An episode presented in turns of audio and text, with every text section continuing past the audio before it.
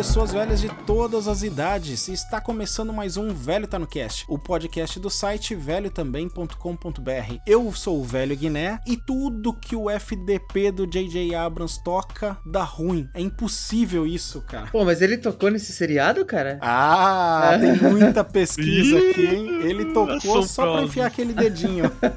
só podia ser. Até já sei qual é a ideia que ele teve. Não, você não tem ideia, cara. Você não tem ideia. Melhor do que ter só slow motion na série toda, né? Calma, Pô, é verdade. Calma. Mas teve os slow motion. Ah, mas teve alguns que foram bonitos, pelo menos, né? A gente vai falar sobre isso, mas foram. Meu irmão perdeu a vida dele caçando o inimigo.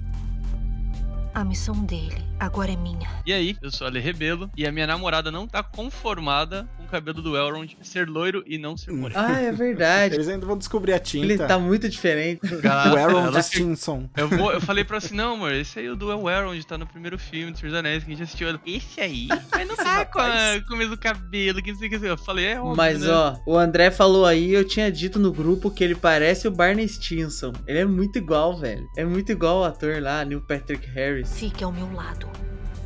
Nosso encontro não foi um acaso. Olá pessoas, eu sou o André. Elen solalom elomentielvo. A luz das estrelas brilha sobre o nosso encontro. Caramba, Muito obrigado que pelo é um convite. especialista, Tive que trazer o, tive que trazer o élfico aqui, pô, pra preparar o Já terreno. Que isso, prepara o que da galera que? Aí vai cancela o podcast, atenção me senti humilhado sotaque. Eu só sei essa frase, gente. Tem uns caras que são poliglota aí, de fluentes. O fluentes que mais tem no. Brasil é poliglota, o pessoal que fala português e altas merda. Boa. É, aí sem ofensa, galera, que realmente é poliglota. Seja lá o que tiver feito, se liberte disso. Fala aí galera, aqui é o João Paulo e eu pesquisei, tem umas três ou quatro pessoas que atravessaram o Atlântico a nado, então sim, é totalmente plausível que a Galadriel vá de Valinor até a Terra-média nadando. Ó, já quero estabelecer duas coisas nesse programa, hein? A primeira é que vai ter spoiler, galera, como todos os nossos últimos 30 programas. E a segunda é que ninguém vai falar mal da Galadriel no Velho Tá no Cast. Não pode? seja não pode? anterior e seja, ou seja atual, hein? Se for Nossa, pra falar mal lá. dela, vai cair a conexão. Ô louco, ô louco. Aqui defenderemos Galadriel. É. O hack do desconnect aí em alguém, sem querer, assim. Não escolha o caminho do medo. E sim o da fé. É isso aí, pessoas velhas. Hoje é com um misto de alegria e dor no coração que nós vamos falar aí da série O Senhor dos Anéis, Os Anéis de Poder ou do Poder. A Amazon ainda não se decidiu, tá ganhando de poder. E a abertura vai ser só isso para evitar que você durma ou perca interesse no programa, assim como foi a série para diversas pessoas. Então, senta aí que velho também vê série. Tem uma coisa que sabemos fazer melhor do que qualquer criatura na Terra-média. Somos leais uns aos outros. Nossos corações são maiores do que nossos pés. Antes de começar o programa, eu falei que ia ser rápido, mas nunca é rápido, galera. Eu tô enganando vocês. O primeiro recadinho de sempre. Você que tá ouvindo aí, já clique em seguir no nosso podcast. A gente tá indo pra edição número 50. Alguma hora a gente vai chegar lá. É, favorita no, no Spotify, no seu agregador de podcast favorito, né? Dá cinco estrelinhas, por favor. Compartilha com os amigos. E hoje a gente tem, acredito que duas pessoas que vão falar pelo tema da primeira vez. Então, começando por você, Ale. Diz rápido aí, ó. Qual sua série predileta em todos os tempos? Série predileta em todos os tempos. Cri, cri, cri. Ah, a primeira que Eu vier não na conheço. cabeça, Eu não provavelmente é que conheço você mais essa. gosta. Não, ó, tá, ficou tra... Você Eu ouvi falando isso, Glee. Eu falei, sério? Não, Glee, Glee, Glee, Glee. Não, pelo amor de Deus. Você falou isso e ficou na minha cabeça uma que eu gosto muito, que é Breaking Bad. Mas eu não acho que é a melhor de todas. Mas é uma Não, baita mas é que você série. mais gosta, foi a primeira que veio. É, então é isso aí, então. Deixa o valendo. Breaking Bad. É, e a gente tem alguém aqui participando não só pela primeira vez no programa de série, mas a primeira vez no VTNcast. Então se apresenta aí, André, diretamente do Hip Hop Podcast pro VTNcast. Olá, pessoas. Muito obrigado pelo convite. Pra quem não me conhece, eu sou o André Souza, pode me chamar de Deco. Eu tenho um podcast chamado Hip Hop Podcast. E aí vocês podem procurar como hiphop.podcast, que vocês vão encontrar no Instagram, eu vou encontrar mais fácil na internet. E vai estar marcado aqui É. também no nosso post. É isso, eu também falo de cultura pop com os meus amigos, um papo descontraído, bem legal. E faltou só dizer qual sua série predileta. Minha série predileta, olha, ele falou de Breaking Bad, mas acabou agora Better Call Saul. Fall. Eu acho que é minha série predileta agora. Maneiro. Olha já aí. dá pros ouvintes aí um- uma visão que, pra quem acompanha o programa tem tempo, a primeira vez que um convidado ou a gente vai falar sobre um tema, a gente traz aí qual que é o que a gente mais gosta daquele assunto. É, os dois estão aí no universo do Quebrando Mal, né? Mas É, cara, Exatamente. e eu queria tanto gostar de Breaking Bad, mas isso é assunto pra outro programa.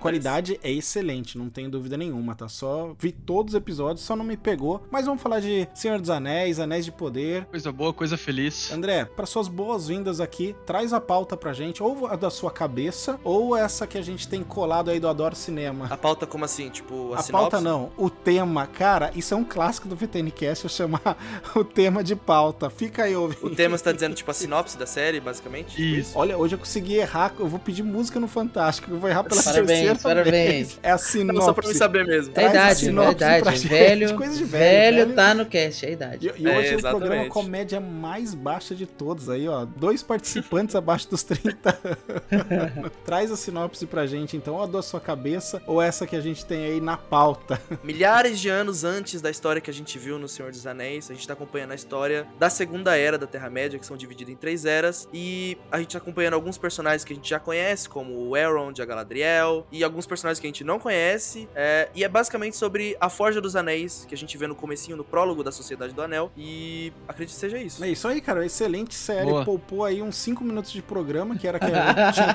copiado aí. foi no, sinopse. no geral, assim, ó, anéis, os personagens, é isso. A sinopse é muito gigante, né, velho? A sinopse do Adoro É Cinema, grande. um abraço aí pros nossos parceiros aí que a gente tá sempre colando sinopse aqui. Tem umas 15 linhas aí, uma tese de mestrado e receita de algum bolo embutido. Mas é Pois isso, é. galera. A gente tá de volta à Terra-média. Curiosamente aí, vendo a série mais cara de todos os tempos no planeta Terra, né? É- essa foi a série mais Que cara? foi? Tio Bezos, paga nós. Caraca, velho. 250 milhões de dólares só pela licença. E aqui uma curiosidade: o Bezos, ele, como bom bilionário, ele pode gastar no que quiser. Mas ele também é nerdão e fã do Senhor dos Anéis. Ele participou das conversas para compra dos direitos. Começava em 200 milhões de dólares. E aí tava aquela conversa, lenga-lenga, Netflix, HBO querendo. Aí ele já foi e falou: ó, aumenta a oferta em 50 milhões de dólares, que é pra não ter dúvida de quem quer. Caraca. E é o total, até agora, essa temporada, contando isso, custou 715 milhões de dólares. Tá louco. Caraca, ainda tem mais quatro temporadas. Meu Deus do céu. Por esse dinheiro eu tinha feito igual o Peter Jackson, participado de todos os episódios. O Peter Jackson participou de todos os filmes, né? Fez um biquinho. Se eu fosse o Jeff Bezos, eu tava ali igual um mendigo. Ainda bem da que ele não loja, foi. foda-se. Mendigo da Terra-média ia ser bom demais. Esses Harfoot, 715 né? milhões de dólares, aí se a gente multiplicar pelo câmbio hoje 5 reais mais ou menos, vai dar uns 3,5 bilhões de dólares, ainda vai ser menos do que o nosso fundo partidário aí, né, durante essas eleições. eu não sei qual dinheiro foi mais bem gasto, mas eu queria dizer que foi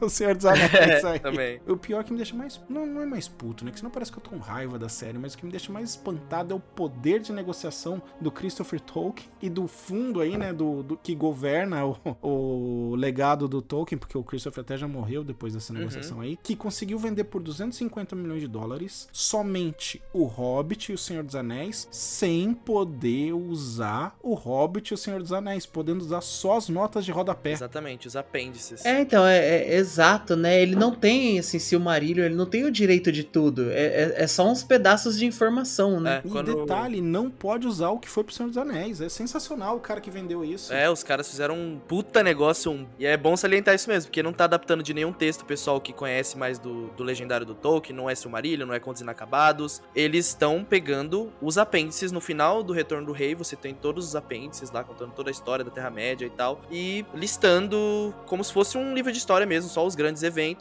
e você tem a noção de o que que foi esse mundo da Terra-média, desde a Primeira Era até aquele momento no fim, que é a Terceira Era, que se, que se passa o Senhor dos Anéis. E realmente, só eles têm que trabalhar a partir disso. Eles já tinham um desafio a partir A daí. primeira pergunta que eu já trago pra vocês é assim: vocês acham isso algo bom ou Um ruim? pouco dos dois, né? Por que um pouco dos dois? Elabore, Ale. Assim, eu acho que é um pouco dos dois, porque a gente acaba não ficando preso, né? Nessa parte de, tipo, "Pô, vamos ver o Senhor dos Anéis de novo, vamos ficar, tipo, remake do remake do remake, Uhum. repetindo isso, né? Porque querendo ou não, você lendo aquilo, você fica, tipo, maravilhado com o que você tá lendo, com a história, com os personagens. E você poder ver esses personagens novos, ou é, repaginados, vamos dizer assim, sejam eles mais velhos ou mais novos, é algo bem diferente, né? Muito legal. Se for bem feito, fica bonito de se ver, então. Que é o ponto positivo, vamos dizer assim, né? O negativo talvez seja aquele saudosismo que você tem do que você já viu, né? Do que é bom do Senhor dos Anéis. Tipo, se eu for ver um Aragorn, eu não quero ver outro Aragorn que não seja o Viggo Mortensen. Ou, tipo, o Legolas sendo... Orlando Bloom. agora. Orlando Bloom. E é, tem um pouco disso, Sim. né? É, acho que tem esse saudosismo, eu acho que é interessante. Acho que tem sempre esses dois lados, né? Tem sempre uma parte boa e uma parte ruim. A parte boa, cara, é a página em branco que eles tinham pra contar e explorar esse mundo da Terra-média. Porque, querendo ou não, só o Tolkien tá contando essas histórias. Só ele contou essas histórias. O filho dele juntou tudo que o pai dele montou. E, e tem esse outro lado que ele tava falando do saudosismo. Os fãs de Tolkien são muito preciosistas. E ai de alguém se mudar uma vírgula. Sendo que hoje em dia todo mundo adora o Peter Jackson, que mudou muita coisa dos livros. Até uma parte interessante, é, eu fiz um episódio no meu podcast falando dos 20 anos da Sociedade do Anel, em que a gente comenta sobre o filme e fala muito sobre a adaptação. Eu tinha acabado de reler o livro e eu tava com tudo fresco na cabeça. E a gente comentou, o Peter Jackson,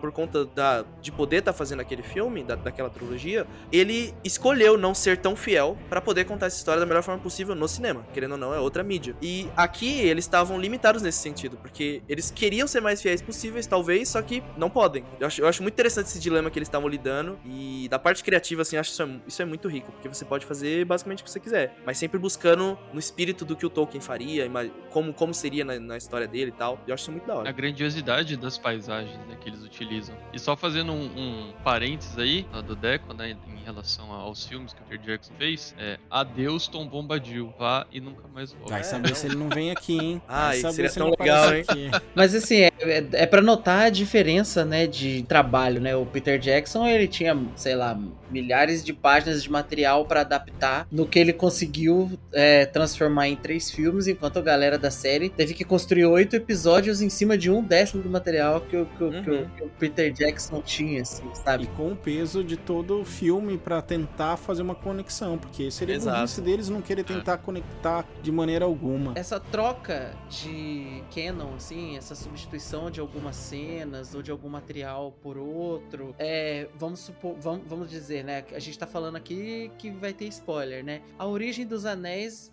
pelo que eu entendi, ela é levemente diferente do que tá no canon, não vai ser a mesma coisa. É, é uma origem que é mais casada com, vamos dizer assim, o contexto da série em si. Eu não sei se faria sentido seguir passo a passo, vírgula vírgula, tudo que tá escrito no- nos apêndices, até porque muita coisa lá, como você sempre comenta, Diogo, nas nossas conversas, nas conversas do grupo, é algo assim que é como se fosse um trabalho de arqueologia sendo feito ali pelo historiador, sabe? O cara tá investigando, nem tudo é 100% aquilo, algumas coisas trazem uma pista diferente, algumas coisas, olha, acho que dá pra gente desdizer aquilo baseado nisso que foi trazido, sabe? Uma- umas coisas meio nesse sentido. Conectando com esse ponto que você falou, foi uma discussão que a gente teve, né, JP, trazendo do grupo pra cá, quando a gente tava no segundo ou terceiro episódio, que aparece o homem misterioso lá, que a gente não sabia quem seria, e agora eu, pelo menos, desconfio que seja o Gandalf. É, e um dos motivos da internet era, não, não pode ser o Gandalf, porque é importante dizer uma coisa. Eu tava guardando isso pro episódio do Endor, mas eu vou repetir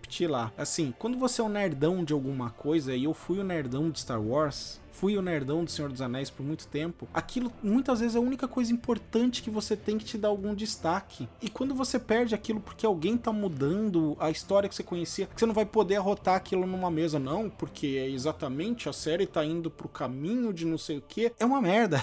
e Vira por o sorte, chatão, quando eu né? tinha 19 anos, o George Lucas jogou toda a obra dele no lixo com aquele episódio 1. Tipo, ah, tem midi-chlorians, e é isso, e aquilo, e o sabre de qualquer cor, e dane-se equilíbrio da força. E foi um choque pra mim, pô, com aí, 18 anos, na calma verdade, aí. pensar, tipo, cara, o cara que é o dono tá pouco se fodendo, ele quer ganhar dinheiro e fazer entretenimento, a gente que dá valor demais, ali me libertou. E hoje Uhum. eu esqueci de tudo isso. Mas o Tolkien, ele sempre falou que era um trabalho de arqueologia, que ele podia descobrir textos que des desdizessem, desdize que desfizesse algo que ele falou. Inclusive eu mandei uma matéria pro JP no Screen Rant que tinha recortes do texto, não vou ler eles aqui, vocês que procurem, mas que diziam que os, os magos aí tinham chego no final da terceira era, se eu não me engano. Porém, Sim. pode ser que alguns deles tenham visitado a Terra-média antes. E tem uma frase dele que diz exatamente disso: que eles. Eu não lembro exatamente qual a frase, tá no. tá nessa matéria do Screen Ranch, mas ele explica que, ó, pode ser que tenham visitado antes pra dar um rolezinho pra entender como é, porque quando eles chegaram, eles já estavam familiarizados. Cara, e você citou o George Lucas, e eu quero fazer um paralelo entre o Tolkien e o George Lucas, sim, eu vou fazer isso, mas vocês vão entender por quê. Porque o Tolkien, é, perto principalmente do fim, do fim da vida dele, é, e não só na vida dele, na verdade, toda a trajetória dele como escritor, ele escrevia e reescrevia, escrevia e reescrevia. Então, tem diversas versões. Então, o trabalho do, do filho do Tolkien, o Christopher, quando o Tolkien morreu, era fazer esse trabalho literalmente de arqueólogo na vida real. Ele tinha que pegar os arquivos do pai dele, textos que ele escreveu, e juntar tudo e tentar deixar de uma forma que fizesse sentido e fosse coerente pro cânone que ele tava tentando criar ali. E a gente encontra incoerências, tipo, então, a Galadriel, por exemplo, que foi um choque para algumas pessoas que estão acostumadas com os livros do, da trilogia clássica do Senhor dos Anéis ou com os filmes do Peter Jackson. Na verdade, a Galadriel é uma personagem que tem diversas versões no legendário do Tolkien. O Christopher pegou uma versão e colocou no, nos livros ali. A gente supõe que seja. A gente atribui o cânone a isso. Mas na mente do Tolkien tinha outras versões que também poderiam estar ali. E dentro do cânone tem outras versões dentro do cânone, sabe? Então é uma mistura muito louca. É tipo o George Lucas mexendo nas versões editadas de Star Wars, que ele fica mudando toda hora. Por isso que eu quis fazer esse paralelo. Inception. É o- É Inception do, do Senhor dos Anéis. Exato. É. Então é muito louco essas, essas misturas. E eu resgatei o chat aqui com o JP. O, o conto que tem é o Glorfindel, em que ele fala que o Olorim, tipo, já tinha. Olorim é o Gandalf, um dos muitos nomes dele. Já tinha como explorado antes os elfos, os homens, por isso que ele tinha alguma familiaridade. Então, assim, nem o próprio Tolkien estava certo e rigoroso com isso. Então, me agrada muito a ideia de ter pego isso. Ó, a gente tem a licença do Senhor dos Anéis, tem uns fatos históricos aqui e a gente pode fazer o que quiser no meio do caminho. Isso. A gente vai contar a nossa história. é. E aí o único problema que eu vejo é que daí aparece o filho da polícia do J.J. Abrams, porque o Jeff Bezos era tão importante pra ele que o Jeff Bezos conduziu isso como sua entrevista de um CEO, sabe? Tô saindo da Amazon e vou colocar um cara no lugar. Cara, mandou fazer a apresentação, mandou fazer o diabo aquático pra escolher os roteiristas e o showrunner da série. E aí, J.J. Abrams chama o cara pra tomar uma e fala: Ó, Bezos, sabe quem é muito bom? Sabe quem é muito bom mesmo, que poderia ser o showrunner da série? Vou te dizer aqui, ó. Pega esse nome: John D. Payne e Patrick McKay. Os caras são bons, os caras são bons pra caramba. Aí o Jeff Bezos, de alguma maneira, já deveria ter tomado umas, falou: Mas você conhece eles da onde? Não, eles trabalharam comigo no Star Trek Sem Fronteiras. Sério? É, foram bons. Foi o trabalho de estreia deles. Foi tão bom que eles não estão creditados e não continuaram no filme. Pô, excelente, hein? E é o único bom. trabalho Top. dos caras como roteirista. Mas o filme é muito bom, hein?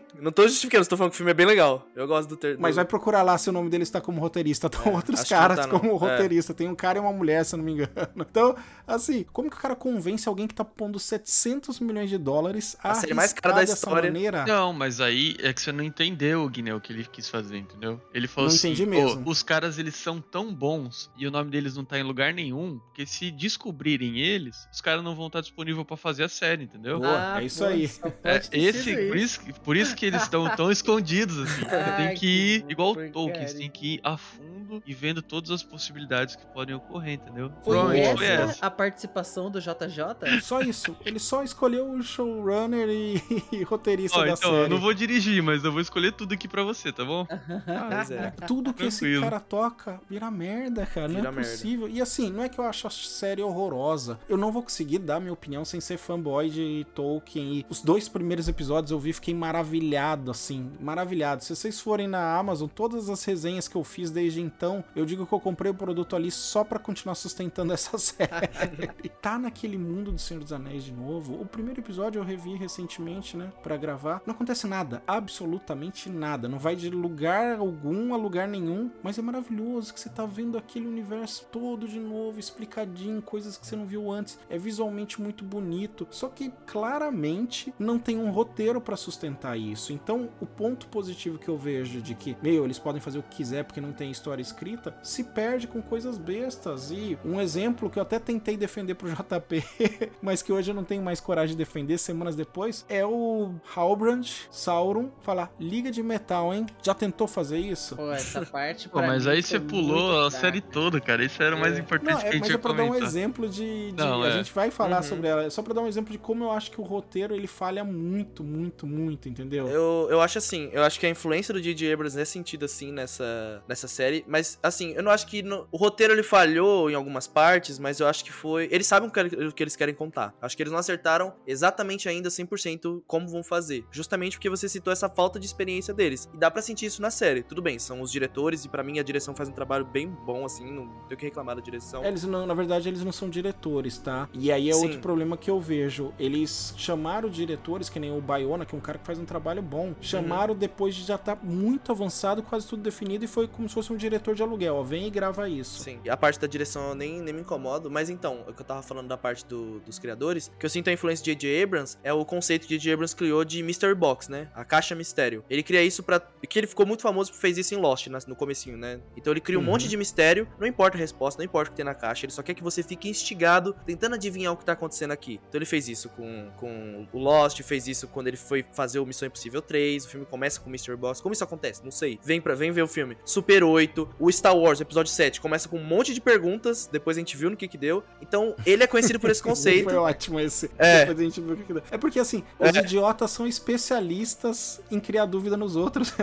E aí, nessa série, o Mr. Box é em- principalmente em dois personagens, que é tem ah, duas identidades, que é o do Estranho e do Halbrand. Do Halbrand eu ainda acho que os elementos são bons, assim, a história é boa. Só que o que eu acho nessa série que acontece, o problema ah, cara, verdade mas olha, é ritmo. eu discordo, velho. Eu, pra mim, assim, quase Hum. tudo envolvendo o Halbrand é muito errado. Eu, eu acho que ele é o ponto mais fraco da série, assim, Jura? Sério? Eu não vi assim. Eu achava isso até revelarem que ele era o Sauron. Aí pra mim foi tipo blá, blá, blá, Matrix. Tudo fez sentido agora. Sim, eu acho que tem esses. Tem, tem os ingredientes certos, só que assim, eu acho que a série, ela peca no, no ritmo, eu digo, de tipo assim, subestima um pouco a audiência, sabe? Então, mesmo quem não lê o livro, quem não sabe nada do Sauron, consegue adivinhar que ele vai ser o Sauron. A série, eu acho que ela fica no meio do caminho, assim. Não sei se. Tem momentos que ela Ah. acha que você é um gênio, que você leu o livro, e tem momentos que eu não sei pra quem que ela é feita. Se é pra quem leu ou pra quem não leu. Porque que nem criar um mistério com o Isildur. Até agora ele não fez nada de relevante. É um merdeiro de marca maior. Por mim, ele Sempre poderia foi, ter morrido. Sempre Que foi. isso, pô. Estão criando ele pra quem leu o livro, que sabe que ele tem uma importância que ele vai ter. Só que Uhum. quem leu o livro sabe que ele não morreu. Então por que que você vai criar esse drama de que ele morreu? Faltou elemento no roteiro, então, pra quem não leu o livro se conectar com ele e ficar com drama de que ele morreu. Aliás, com quem que vocês se conectaram nessa série? Fora O Galadriel. Elrond. O Elrond com o Durin, Oh, a relação do Durin e do Elrond. Durin. Pra mim, são a, a melhor parte da série é Casa É. Doom, é a relação do Elrond com o. Durin e toda aquela parte ali deles. Não sei, essa relação é muito bem feita, é bem construída, você entende por que, que tem esse conflito, tanto o conflito da parte do Elrond com respeitar o rei, o alto rei Gil-galad, né, tanto da parte do Durin em respeitar o pai rei dele, então esse conflito é muito bem feito, a relação dos dois já começa muito bem, quando ele chega lá e ele fala, pô, você sumiu 20 anos, pra você não foi nada, pra mim foi minha vida inteira, entendeu? Tipo, essa, essa questão da mortalidade e tal, que é um tema que o Tolkien sempre traz, pra mim, no arco dos dois, assim, pra mim é perfeito, assim. Essa parte foi a coisa que eu mais consegui me conectar, não sei vocês. Pra mim, é Ah, exatamente certeza. esse. São os dois únicos, assim, é o único núcleo que eu realmente me importo, assim. E a Galadriel, o resto, se tivesse acabado a primeira temporada com todo mundo morto, ó, sobraram esses três, tava ótimo pra mim. Porque eu não consegui me conectar com ninguém. É, Aham. isso é verdade, mas algo que, tipo assim, que ele deixa também, né? Que quem lê o livro já sabe o que vai acontecer, é a Ilha de Númenor também, né? Porque você fica, Sim. pô, fica tendo aquelas visões, fica tendo isso, fica tendo aquilo, você fala, Mas pô, você se importa com a Ilha de Númenor? Eu me importei quando apareceu, eu falei no grupo, nossa, finalmente eu vi Númenor, que lugar lindo, que termina o episódio mostrando. Então você só dá uma pincelada nela. Mas depois que você vai dentro, putz, grilo, cara. Sei lá, parecia série Mutantes da Record. parecia uma coisa muito estranha, muito perdida ali, cara. Não, não me agradou nem um pouco conhecer Númenor depois daquela primeira pince- pincelada. São os corredores genéricos, que parece o desenho do He-Man. A briga dele é num, do Halbrand é num corredor com os caras. Depois, a fuga que o, o Isildur vê os amigos é no mesmo corredor. Depois, o diálogo do Isildur com o pai é no mesmo corredor. Parecia o desenho do He-Man que Parece, ficam série- passando parece ali, a cara. série da Xena dos anos 90, cara. Quando ela vai pra cidade, ela é o mesmo, é o mesmo, é a mesma parada, tá? Cara, eu gosto de Númenor. É, assim, eu acho que ele não acert- eles não acertaram, tipo, 100% ainda, mas, por exemplo, a relação que eu gostei, eu gostei, assim, é, que eu vi que, eu vi que as pessoas não gostaram, mas eu gostei, que é o Elendil com os filhos. Eu gostei dessa relação. Ainda não tá resolvida. Eu concordo, concordo que esse mistério aí do Isildur, tipo, não precisava, mas, tipo, o conflito do Elendil com o Isildur eu acho muito interessante, dos dois, assim. Você Eu acho achou? legal. Cara, eu achei eu acho porque... que é só um garoto mimado. Só um playboy mimado. Eu achei que só um É, playboy mimado. Tem um pouco fazendo- disso, tem um pouco disso sim. Os amigos dele jogam isso na cara dele, tem um pouco disso. E ele. Mas assim, eu gosto porque justamente o pai dele é tudo que deu certo, ele é o cara que faz tudo errado, entendeu? Então Entendi. essa relação é muito conf- é, é- é conflituosa, tipo, do começo, assim, e eu gostei disso. Porque o pai dele é o cara perfeito, ele faz tudo certo, nunca erra. E o filho dele é o totalmente oposto disso. Então, eu- toda vez que eles têm um diálogo, sabe, eu gosto dessa relação. Eu acho acho que tem pra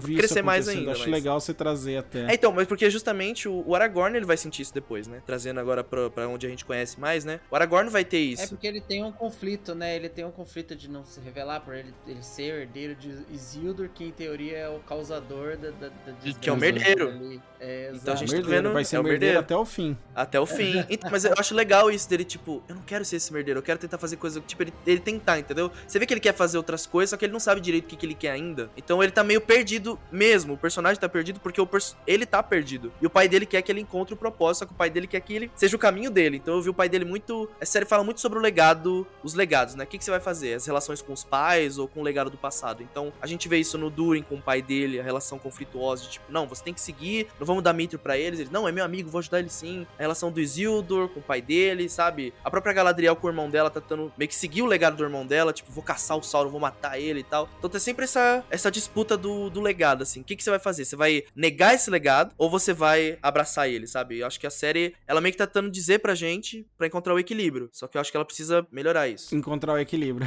É, a Encontrar série precisa encontrar exatamente. o equilíbrio, isso. É, A, a série precisa de um pouco de Mithril dos anões aí pra deixar tudo balanceado. Precisa. E, e nesse ponto que você tá mostrando, tem exatamente também nos elfos, né? Que tem o, o rei, que é O Gil. que fa- o Gil-galad que quer que faça tudo pros elfos, pra eles não morrerem. E o Elrond fala assim, pô, mas se eu fizer isso, ou se eu contar aquilo, eu tô traindo o meu melhor amigo. Então, tipo, Uhum. é, é um ponto que é bem legal mesmo. Em relação ao Isildur e, e esse conflito que ele tem dentro dele, né, e tal, tipo, ele não consegue atender as expectativas do pai, ele não sabe o que ele quer, mas assim, ele necessariamente não é uma pessoa ruim, ele não é mau. É, É. assim, ele não Não, tem não é. só um playboy E- merdeiro. É, É. exato. Eu, eu eu não tenho certeza, mas eu acho inclusive na, no Canon a morte dele, depois que ele, que ele acabou não jogando o anel na, na Montanha da Perdição, etc. Era justamente ele tava levando o anel de volta pro, Sim. pro Elrond, não dava? Tipo assim, Exato. cara, que eu acho que eu fiz merda. Por isso que eu acho que o, ele foi feito. Ele não foi feito justiça nos filmes do Peter Jackson. Porque tudo bem, não tinha tempo, realmente, eu perdoo ele. No livro não tem aquela cena onde ele fala: jogue o anel, eles não sobem até a montanha. Não tem isso. Tipo, ele fica com o anel realmente, eles aconselham: ó, vocês não devia, você não devia ficar com esse anel, que você vai dar merda. Só que não tem a cena dele falando: não, hahaha, e põe o. Sabe, não tem isso. Só que aí, pra ficar mais claro, ele colocou, né? E aí, justamente no filme, você não tem essa ideia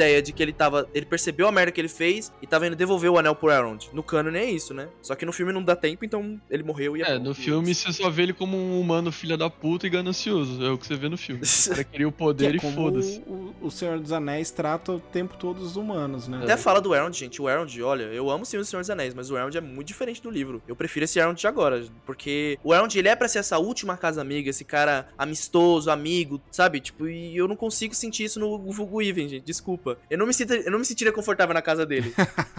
Isso é porque culpa não do se transmite- Matrix, hein? É, Isso é então, culpa do isso Matrix. é culpa do Matrix. E aí, tipo, esse Elrond é um cara que você pode confiar e fala, pô, eu quero ser amigo desse cara. Você entenderia por que, que o Bilbo gostaria de voltar pra Valfenda com esse Elrond. Com o Weaver eu não sinto tanto isso. Eu gostei muito desse Elrond, tá? Não, mas é exatamente, né? Esse Elrond, ele é político, ele parece amigável, ele parece acessível. Enquanto o Elrond do Hugo Weaving parece um diretor, parece alguém assim que você não vai ter acesso. Ele é o cara que tá muito acima de você. Sabe o que, que é? Ele é o sogrão chato no filme. Porque eles estão. Entendeu? Ele vai ser o sogrão chato. Não tem como você relaxar em Valfenda. Mas é que também passaram os 3 mil anos, né? Imagina 3 mil É, anos enchimento Exato, eu ia saco, falar cara. isso agora, cara. O Eu- é maluco verdade, já vira o tiozão chato, tipo, porra, você tá pisando na minha casa com essa, com essa bota cheia de lama aí, você tá fudendo é tudo, quer comer minha comida. Parça, vai embora, essa é minha casa, deixa de boa. Só ver como ele vai envelhecer, como que ele vai sair do que ele tá hoje pra aquilo. É. Meu irmão perdeu a vida dele caçando o inimigo.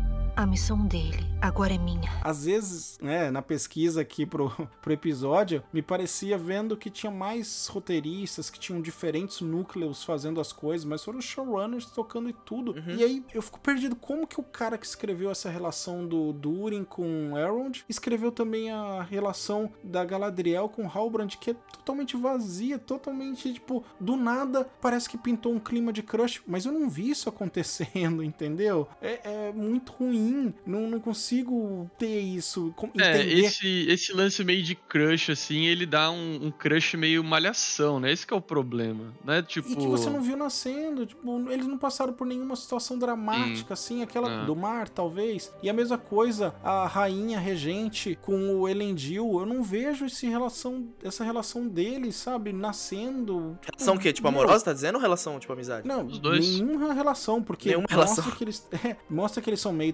tretados e Aham. depois vai terminando como que, ó, talvez eles fiquem juntos aqui, rolem os beijinhos e tal. Pelo menos a impressão que me Ah, não, passou. não, não senti isso não. É, eu também não tive essa percepção da rainha com Elendil. Achei nada Acho que é Ah, mais tive confiança de aquela batalha mesmo. Pô, quando ela tá cega ali, Aquela ela... cena de novela dele que ela fala com ele, ele tá no cantinho chorando. Nossa, cara, que marcação de, de texto, de fala pra câmera.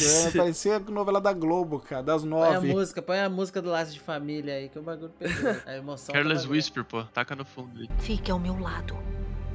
Nosso encontro não foi um acaso. Mas sabe o que, que eu achei ruim, já que a gente tá falando de coisas ruins? Que eu acho que realmente não funcionou. É, porque eu acho que, no geral, assim, tipo, as coisas funcionaram, algumas coisas pararam no meio, mas tem um caminho aí. Agora, uma coisa que eu não realmente não gostei é a parte do, do Southlands, lá, do pessoal do Sul. Esse eu realmente acho que não foi O pelo JP adorou, principalmente a coroação do rei. Ah, pô. Então, essa, essa é, um, é um dos pontos, assim, muito fortes anti-Halbrand. Hum. Por que que eu acho que esse personagem, ele tá todo errado? É... Porque o roteiro pra ele não se sentou porque eles Isso, quiseram criar um mistério. supera. É assim, ele. A presença dele, vamos assim, nerfa, diminui, idiotiza todos os outros personagens em volta. Então, assim, a Galadriel a gente conhece, ela tá aí desde a primeira era, ela é uma guerreira valiosa, ela é valente, ela sabe quem é o inimigo, ela tá perseguindo. Ela lutou contra Morgoth, ela tá perseguindo Sauron desde sempre, sei lá. E aí, ela tá naquele nado no, no Atlântico dela lá, ela encontra a jangada, olha o cara, aparentemente um humano normal, whatever. Ela vê o pingente, automaticamente ela decide que ele é alguém especial. Por quê? Ele não podia ser um cara que matou o verdadeiro dono do, pin- do pingente e roubou. Então, mas ele que fala que é, não é? chão. Então, é, é assim, ela já dá uma importância pra ele, ela leva essa importância dele pra Númenor. Lá ela já fala que tem um humano aqui, que provavelmente tem um exército, ele é rei, Uhum. etc. Tipo, pra mim não faz sentido nenhum, não tem nenhum tipo de evidência, a não ser esse tal pingente, pra, pra ela sustentar que Mas esse então, cara é JP, importante. o que que eu falei? Depois que revelam que ele é o Sauron,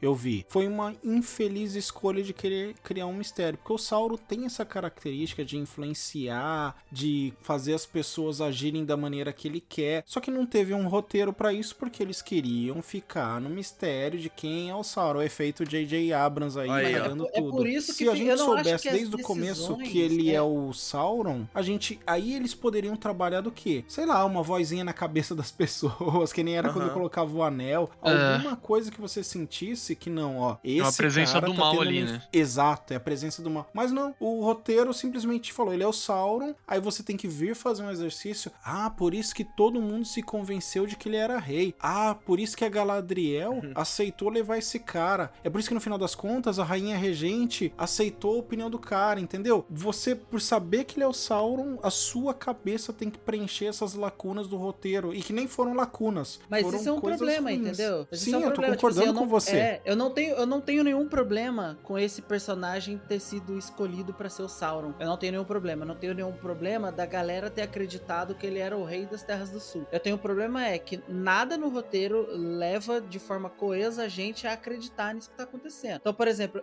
ele é eleito rei das Terras do Sul ali, ele é aclamado a troco de absolutamente nada. Ele a- mal aparece na batalha, a gente vê ele decapitando, acho que um, um soldado inimigo, um orc, que ele, ele, dá, ele tá cruzando de cavalo ali. Não, tem uma cena que ele, que ele mete a lança em um orc e depois um outro que ele pega de cavalo. São Uhum. só esses dois. Ele não, se Ele apresenta. pega, desculpa, eu tô, tô cometendo uma injustiça aqui. Ele pega também e derruba o melhor personagem da série. Melhor até que a Galadriel, que é o Eidar. O Eidar é personagem foda. bem feito, bem escrito. Eu confesso que eu tô torcendo por ele, viu? Por mim, Também, ele podia cara. matar todo mundo ali, porque que personagem bem feito. Ele é muito bem feito mesmo. E é totalmente fora do mundo do Senhor dos Anéis, porque é um cara cinza, não é preto no branco. Que perso... Olha, não dá pra acreditar que quem escreveu esse personagem, a história, os diálogos é o mesmo que fez o restante da série. Isso, não aí, dá, assim, é incrível. Logo depois dessa cena, ele recebe uma aclamação de rei hum, de novo, porque vira um pingente que, assim, pra mim, cadê então a Whatever, influência maligna? É, de repente todo mundo, cara, o rei chegou, estamos felizes, estamos salvos. Quem é, É. esse cara? Da onde ele veio? E eu comparo muito com... Você tem que aceitar. Você tem que parar de protestar, que já foi, Aceita já que dá passou, menos. Aceita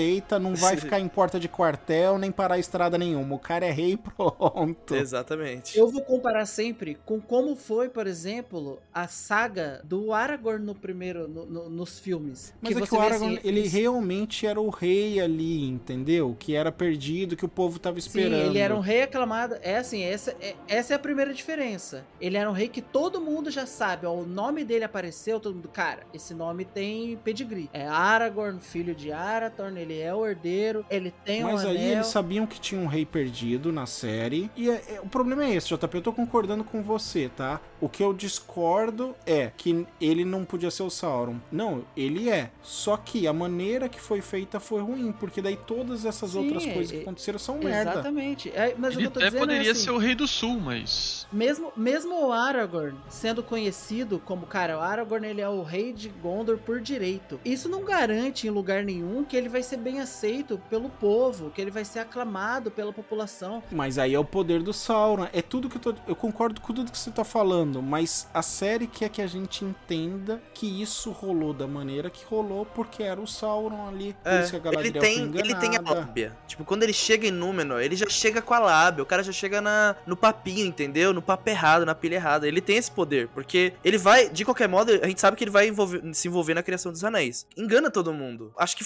é igual ele tá falando, faz parte da personalidade. E esse, esse na verdade, era a questão pra mim no Halbrand. Porque eles estavam jogando personalidades, características da personalidade do Sauron, que quem conhece sabe quem é- como era o personagem, viu, pare- parecia. E quem não conhecia, ficava desconfiado. Ficava, pera. Igual você ficou, você ficou, pera, mas esse cara é mesmo o rei da, do, do sul e tal. Então eles estavam jogando esse jogo, nesse quem conhece e quem não conhecia. Só que eu acho que o problema foi eles demoraram demais. Eles subestimaram a inteligência das pessoas. Eles deveriam ter revelado que era o Sauron no episódio 5, episódio 4 já. Pra você ir a partir daí. Porque todo mundo conseguiu adivinhar, cara. Todo mundo ficou, ok, eu sei que esse cara aí tá. Que eles quiseram fazer esse negócio de, ah, será que ele é o rei e tal. Não sei vocês. Todo mundo adivinhou. Eu fui um pouco mais lerdo, não adivinhei não. É, então, eu preferia ter visto graficamente a influência dele ati- Sim, agindo você, negativamente do que de repente perceber, do que assistir seis, sete episódios das pessoas simplesmente sendo idiotas do lado dele, entendeu? Tipo, sem ter uma pista, sei lá, ficou, pra mim ficou ruim isso. Então, mas aí tinha as pistas lá, tipo, ele ser o ferreiro muito bom. Quando ele chegou em Númenor. O Sauron é um ferreiro muito bom. Ah, não, mas ele fala só que ele é um ferreiro e que ele quer entrar lá. Ele não fala que ele é um ferreiro muito bom. É, não, ele ele fala, olha, eu posso fazer arma com qualquer E coisa ele fez uma aqui. espada e o cara elogiou pra caramba. É, e aí Não, mostra. ele fez Ele, uma espada, gira mas- a Galadriel. Nossa, um ferreiro que sabe fazer isso aí. Ele ficou, opa, não sei de nada. Então Rei tinha Ferreiro, algumas. Ele é rei ferreiro. É o rei Ah, ferreiro. mas, ah, mas Não, é tô falando que- ou menos.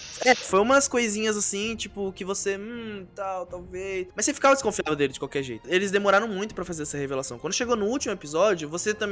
A série já é um pouco longa, tipo, os episódios são muito Uhum. longos. Então, você se importou no final? Você não ficou tipo. Não adianta vocês falarem. Eu queria que não fosse, porque tá na cara que ele é. Esse cara que chega do Langayon, sou o rei, de sei lá da onde. Você sabe que Mordor não, não tem rei. Você sabe, você viu o Senhor dos Anéis. O que, que será que vai acontecer? Tipo, mano, todo mundo adivinhou que era o Sauron. Eles demoraram muito pra revelar. Eu acho que esse foi o problema pra mim. Eu acho que o problema foi querer criar um mistério com relação a ele. Seria muito mais legal terem mostrado realmente essas coisas do que ter um roteiro que fica com essa sensação que eu fiquei que nem o JP também. Pô, como? Eu até tentei defender, né? Como fanboy. Pro JP, não, JP, que você não leu, que você tem que ver isso aqui, olha Aham. esse apêndice aqui. Mas na real é que o roteiro foi ruim, com a desculpa, com a moleta. Eu gosto do mistério que tem no comecinho, mas eu acho que demora demais. Mas eu gosto, tipo, quando a Galadriel fala, onde você conseguiu isso aí? Aí ele fala, encontrei no corpo de um homem morto. Ela, mentira, você é o rei sim. Eu gosto disso quando você tem no, no roteiro, quando a pessoa fala uma meia verdade, talvez fosse Ah, verdade. mentira, você tem cara de rei. Se ele fosse feio igual eu, eu duvido que ela ia falar isso. Loirinho, bonitinho, né? Falar, ah, você é rei.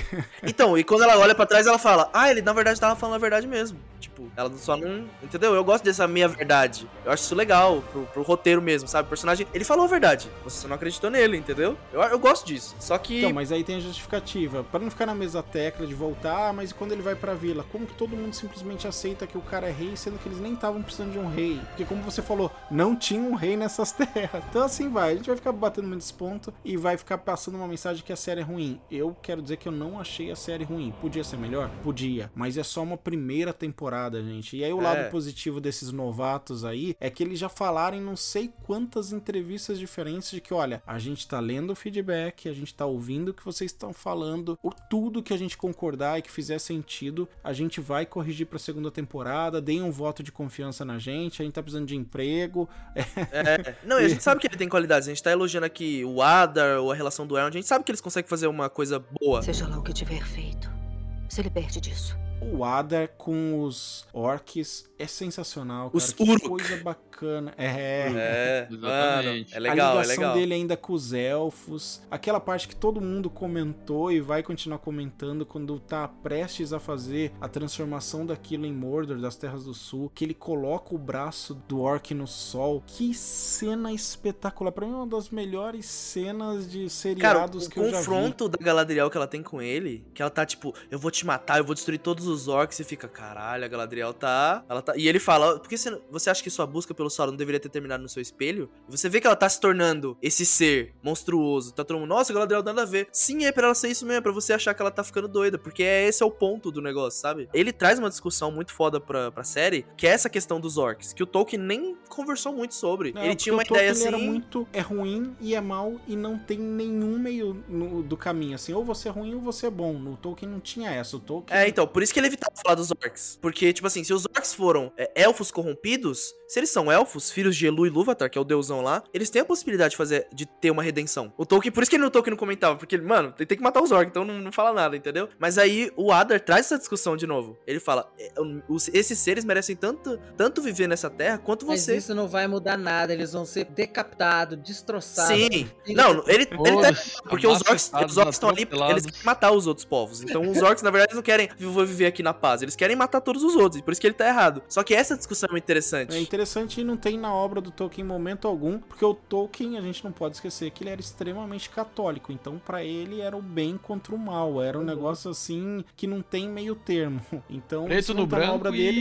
e taca pau nos bichos, foda-se. Exato, mas é legal, então, é mais uma coisa boa de não ser uma adaptação, dos caras terem essa liberdade e fica alternando, né? Tipo, uma boa, uma ruim, uma boa, uma ruim. É, precisa achar o equilíbrio aí na, na próxima temporada. Ter só as partes boas. Mas o saldo é positivo, porque Também a eu achei ruim, dos elfos isolados eu achei ruim pra caramba, me parece o Beto Carreiro World ali, aquele cenário deles, aquele lugar de som. Sim. Essa do Eider é boa, os pés peludos, que coisa foda, cara. que Mano, eu coisa gostei dos pés legal, cara. Eu conectei mais com os hobbits ainda, sabe? Tipo, eu já gostava dos hobbits, agora eu gosto ainda mais deles. Eu não entendi se criaram os pés peludos porque não tinham direito dos hobbits e aí tem que ser o nome pé peludo, mas eu achei assim uma coisa espetacular. Você vai pensando, ah, isso aqui é uma característica. Ah, é daí que vem tal coisa dos hobbits. Que trabalho que fizeram. Ficou a maneira que eles se mesmo. integram com a natureza, a maneira que eles usam a natureza pra eles, a maneira que eles ficam migrando, como eles se escondem, Que eles aplicam o nomandismo na- no estilo de vida que eles vivem, né? De estar migrando sempre, andando pra vários lugares, tipo. E a cultura dos hobbits que vão vai evoluir depois. E é como se fosse animal também, que tipo, ó, se você vai comprometer a manada, você vai ser deixado pra trás. A gente não abandona ninguém, mas se você comprometer, você Se vai ficar pra lerdo, trás. você vai Você morrer abandonado. O que é legal dos pés peludos, né? Ou dos hobbits, é, é que assim, quando você pega, ou quem só assistiu os livros, os filmes do Senhor dos Anéis, você vê, eles são, tipo, nunca vou viajar, nunca vou sair de casa, quero ficar no meu cafofo, e é isso. E você começa a ver, assim, a origem deles, né? Pô, de onde eles saíram, por que, que eles fizeram isso, igual o Diogo falou, né? Eles usam da natureza, como eles usam a natureza. Você vê, tipo, eles não param, né? Uhum. Tipo, ficou pra trás, azareceu, foda-se, vai virar comida de lobo. É, mas é legal que eles lembram, relembram, né? No, no livrinho deles É, lá, eles escrevem, isso é Exato. legal. Tipo, ah, você foi você, você ficou pra trás, mas ó, você tá sendo lembrado aqui. É uma, essa foi uma cena bem bonita. E Sim, tem nossa, toda Pega uma um- cerimônia ali É. pro ritual deles. Tiveram um trabalho criando esse Migração, é. mundinho aí. E eu embarquei totalmente nesse mundinho também, igual dos anões e igual do Eider. É. Não escolha o caminho do medo.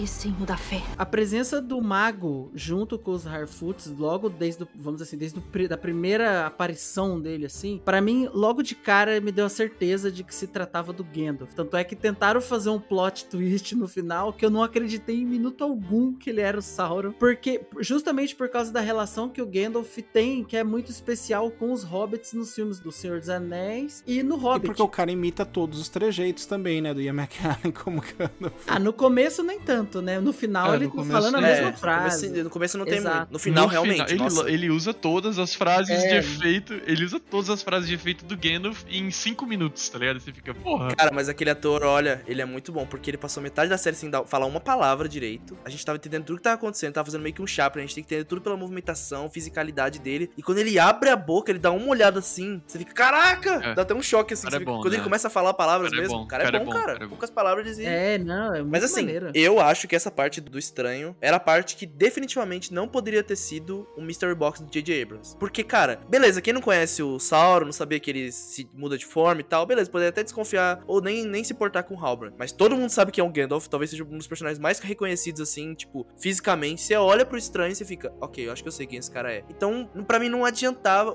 não tem problema começar no mistério. Eu acho que pode começar no mistério, só que uma hora tem que revelar esse mistério, não arrastar até o último episódio. É, exatamente. Tipo, você não. Igual você falou, você olha e você fica. É o Gandalf. Não adianta você a série falar pra mim que não é, porque é o Gandalf. E esse pra mim não funcionou o mistério dele. Assim, é legal a interação e tal, mas eu sinto que faltou. Parece que ficou parado, porque toda hora era. Ele é bom ou é ruim? Ele é bom ou é ruim? No começo é legal, mas depois de, cara, oito episódios você fica, ok, Aí tá entendi. tosco já. O cara é bipolar, né? Foda-se, taca ele na, na camisa de força. Pra que não ficar insistindo nisso? Vamos adi- adiantar isso e colocar o Gandalf, relembrando quem ele é, interagindo com a Nori, mostrando mais do mundo, ele explicando, pra você ver mais essa relação construindo. Pra aí sim, quando chegar no momento dos dois irem embora, você falar, putz, mas o Gandalf virou amigo dessa menina, que legal. Porque teve a relação, só que, cara, ficou muito arrastado, eu senti. E o drama que teve foi porque os caras são idiota em alguns momentos, que ele tá fazendo um negócio na árvore, hum, acho que é uma boa eu ir lá interromper e atrapalhar o cara no meio da magia. Acho que é uma ótima. Ele tá congelando a água lá pra fazer curar o machucado da mão, eu acho que é uma boa ir lá interromper o cara também. Mas essa parte eu acho legal, eles serem idio- meio idiotas, porque você vê a lista deles morrendo e você fica, ok, É, vai. tem, tem razão, tem razão. Tipo, eles, eles fazem muitas idiotices e morrem. Tipo, isso acontece no dia a dia deles e eles estão muito ok com isso. Eles fazerem burrice, eu tô até ok. Cara, e o negócio que eu achei que legal é o da Pop, a amiga da, da Nori. Você vê que toda a família dela morreu. Um detalhe que, tipo, muito louco, assim. Que fala o sobrenome da família dela e você vê ela chorando.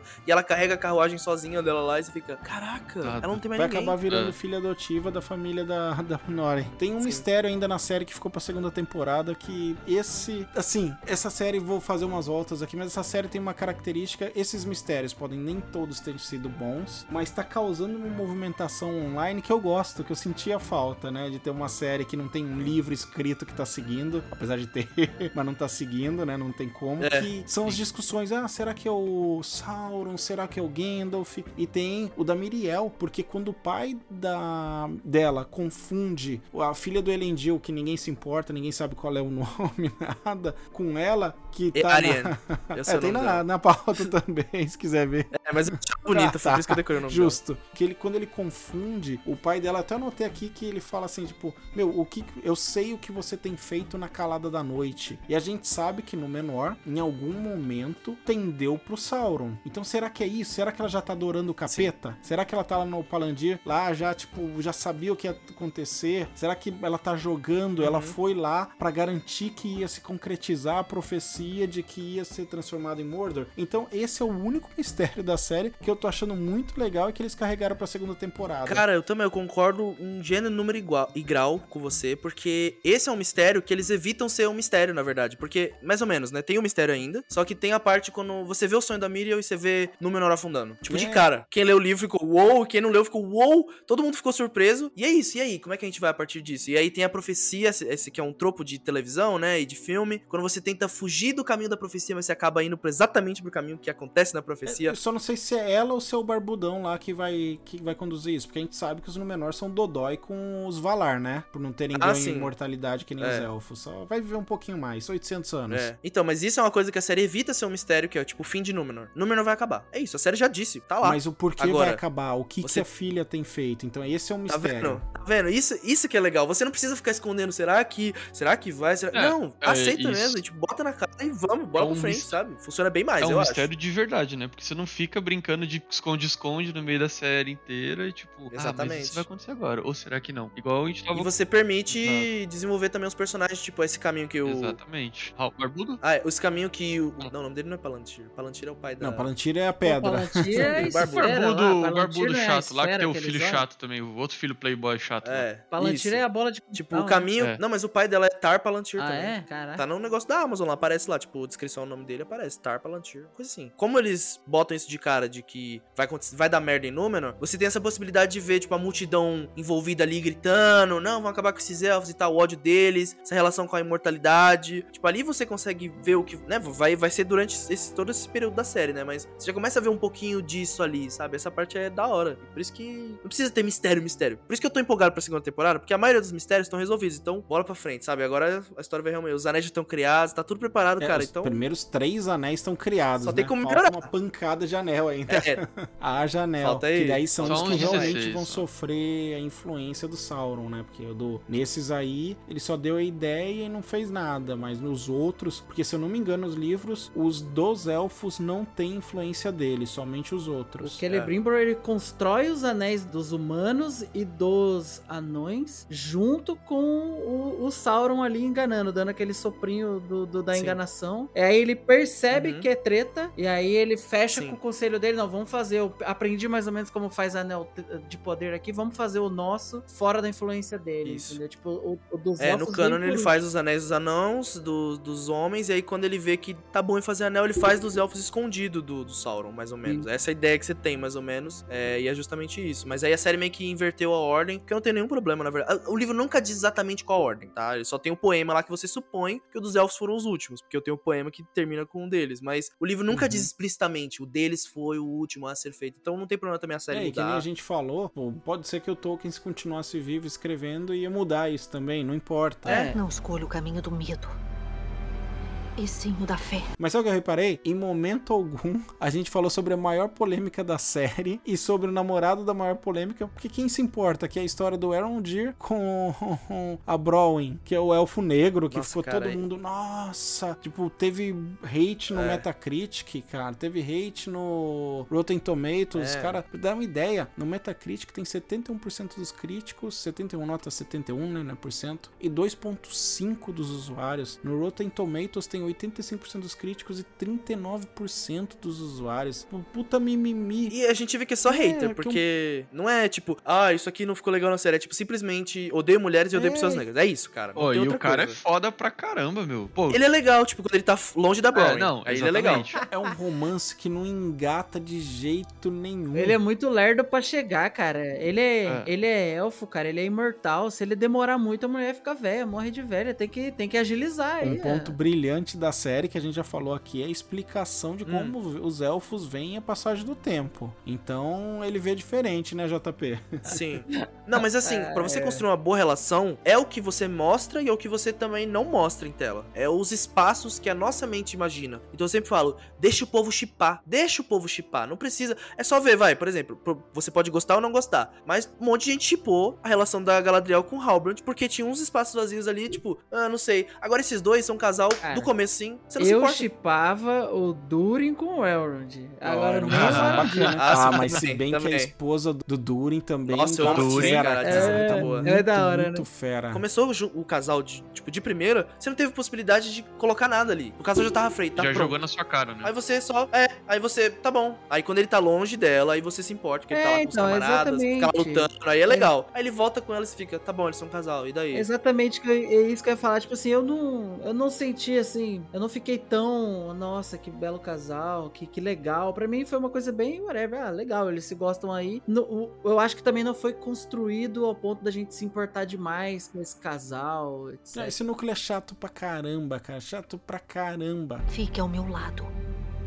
Nosso encontro não foi um A acaso. maior prova de que esse hate foi gratuito é que a série bateu, assim, recordes de audiência. Segundo a Amazon com o Business Insider, ela teve 25 milhões de pessoas vendo a estreia da série no dia do lançamento. Pra dar uma ideia, Caraca. o HBO Max com a HBO juntos bateram 10 milhões na estreia do House of the Dragon. Pensa? Tipo, já é uma série consolidada que vem com a pedigree do Game of Thrones. Pra bater os 25 milhões de views aí, House of Dragon precisou de 3 semanas. Então, quer dizer, Caraca. é muita. é- foi muito forte É muito a estreia do, É. do Senhor dos Anéis e já passou dos 100 milhões de views até o momento da gente gravar aqui, que é coisa pra caramba. É é. Dos streamings que divulgam dessa maneira, parece que é recorde, porque a Netflix ela divulga considerando quantos minutos assistidos. Aí você vai ver a Round 6, que até hoje o que mais vira é 1,6 bilhões, mas vai saber quantas pessoas viram, quanto, Uhum. quantos views são isso. Então, se fosse tão ruim que nem a galera saiu criticando logo depois do primeiro primeiro par de episódios, já foi colocando avaliação ruim, não teriam continuado vendo, não teria dado essa repercussão toda, não É. teria movimentado a internet. Então, pensa bem antes de você sair escrevendo hate só porque o cara é negro. Tá bom, é um É. elfo negro. E é ruim, porque é ruim aquele núcleo que ele está, mas ele é um personagem muito bom, um dos bons Ele é um personagens da personagem série. irado, E que tem lacunas na história dele que a gente não conhece e tá tudo bem, não, não prejudica nada. A gente sabe que atualmente ele é foda. E aquela invasão do farol, da torre, na verdade, não farol, o que ele planeja e como ele executa é muito animal, cara. É, eu acho que do ponto de vista de combate, assim, ele apareceu até mais que a Galadriel, assim, do meu ponto de vista, né? No seriado, apesar dela, dela ter passado anos perseguindo, o, o seriado fala de toda a proficiência de combate, de general, de sei que lá da Galadriel, mas a gente viu a ação mais refinada mesmo na mão do Arondir. Ah, naquela primeira luta dela com o troll de gelo é espetacular, que ela sobe Cara, ela, escada. ela descendo do cavalo pra desviar da flecha. Nossa, aquilo é incrível, meu Deus do céu. É muito da hora. E, e ela, é e ela fazendo a magia. É Legolas, Ela né? fazendo a magia pro cavalo ir mais rápido. E eu fiquei, caraca, que da hora. Não, a Galadriel é incrível, cara. A Galadriel eu gosto. O pessoal ficou puto com ela. A personagem, melhor personagem da série. Não, é o Eida.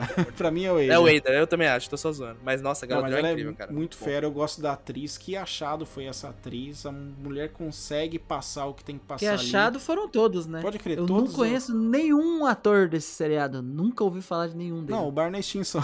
É o Barney Né? Cara, eu só conheço. Conheço assim, né? De tipo, vi ela. A Galadriel ela aparece na série His Dark Materials da HBO. Ela tem uma ponta lá, ela aparece. E o Gil Galad também, ele aparece num filme com Tom Holland, Chris Hemsworth, o Thor e o Homem-Aranha, chamado Coração do Mar. Isso que é o aí. filme da Ah, Mob Dick lá. filme, não Ele é o capitão. Ele é o nossa capitão lá. senhora. Aí você foi É, longe, cara. longe, mas ele tá lá, mano. Mas esse filme é bom, esse filme Ah, é e bom. ele também filme tá é legal o filme. Abraham Lincoln, o Caçador de Vampiros, pô. Nossa, é verdade! Caraca!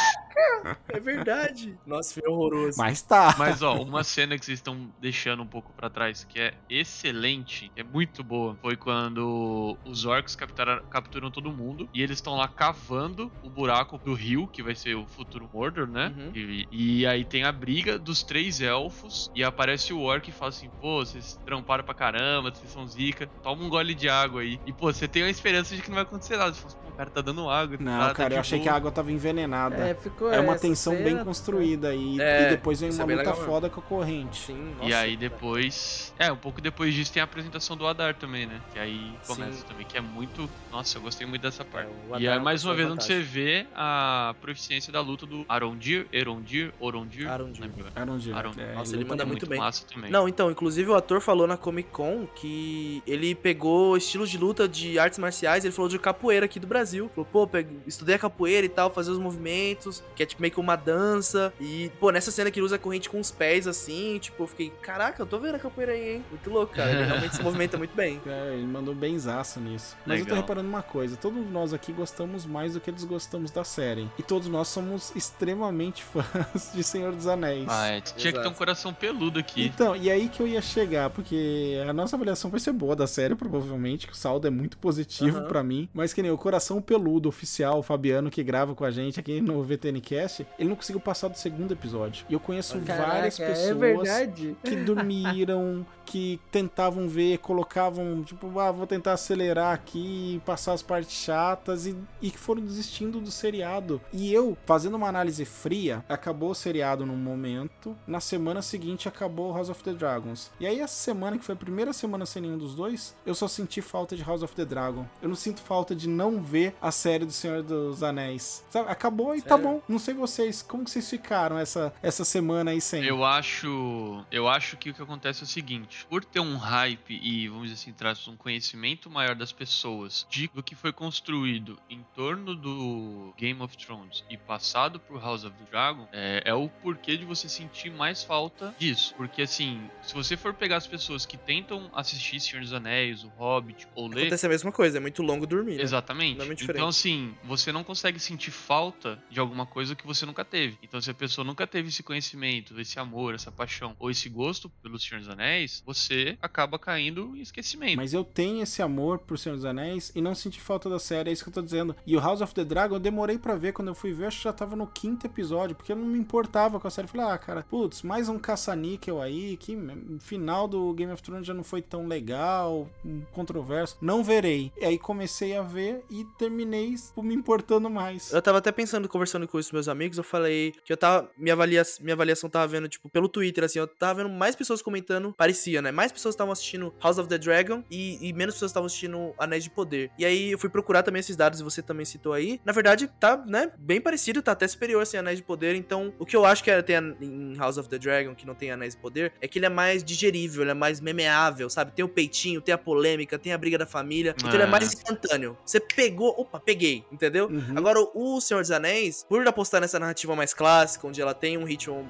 menos acelerado, ela vai mais com calma, desenvolve esses personagens com, né, tipo, com, mais calma mesmo, eu acho que ela demora um pouco. E, e, na verdade eu gosto disso. Eu acho que a série peca em exceder esse ritmo menos acelerado, mas eu gosto desse ritmo mais calmo. Eu, eu, Eu odiaria a série se fosse papum, papum, guerra, né, barulho. Eu odiar Eu isso, nem cara. teria nada eu a ver com uma a temporada do Game of Não Thrones. ia nem ter nada não com teria o nada a ver com Senhor dos Anéis. Tipo, cara, um filme que pra mim é o melhor filme da trilogia, que é o Sociedade do Anel, é justamente isso. É essa calma, não tem essa pressa. Uma fantasia menos militarista, não tem tanta essa guerra no primeiro filme, sabe? Os outros têm mais disso. Senhor dos Anéis também tem militar, tem essas guerras, mas não é só isso, sabe? Você só compra o resto da trilogia porque você teve essa calma, você teve essa, sabe, essa ponderação pra entrar nessa história, conhecer os personagens. E eu acho que a série, querendo ou não, acho que ela consegue fornecer isso, sabe? Pra bem ou pra mal, essa primeira temporada conseguiu oferecer isso e quem decidir seguir, eu acho que vai ser bem recompensado. Eu tenho essa esperança, cara. Eu tenho também. Assim, tem o lado positivo deles dizerem que vão escutar a internet, as críticas, e tem o lado negativo. Vão fazer merda, eu É. penso a mesma coisa. Não escuta demais, não escuta demais. Escutar a fanbase vai dar merda. Eu vou falar isso porque eu gosto muito de uma série que já morreu, só não sabe disso, curiosamente, The Walking Dead. E pra mim, a melhor Meu coisa amigo. do The Walking Dead é quando na segunda temporada tem todo aquele negócio na fazenda que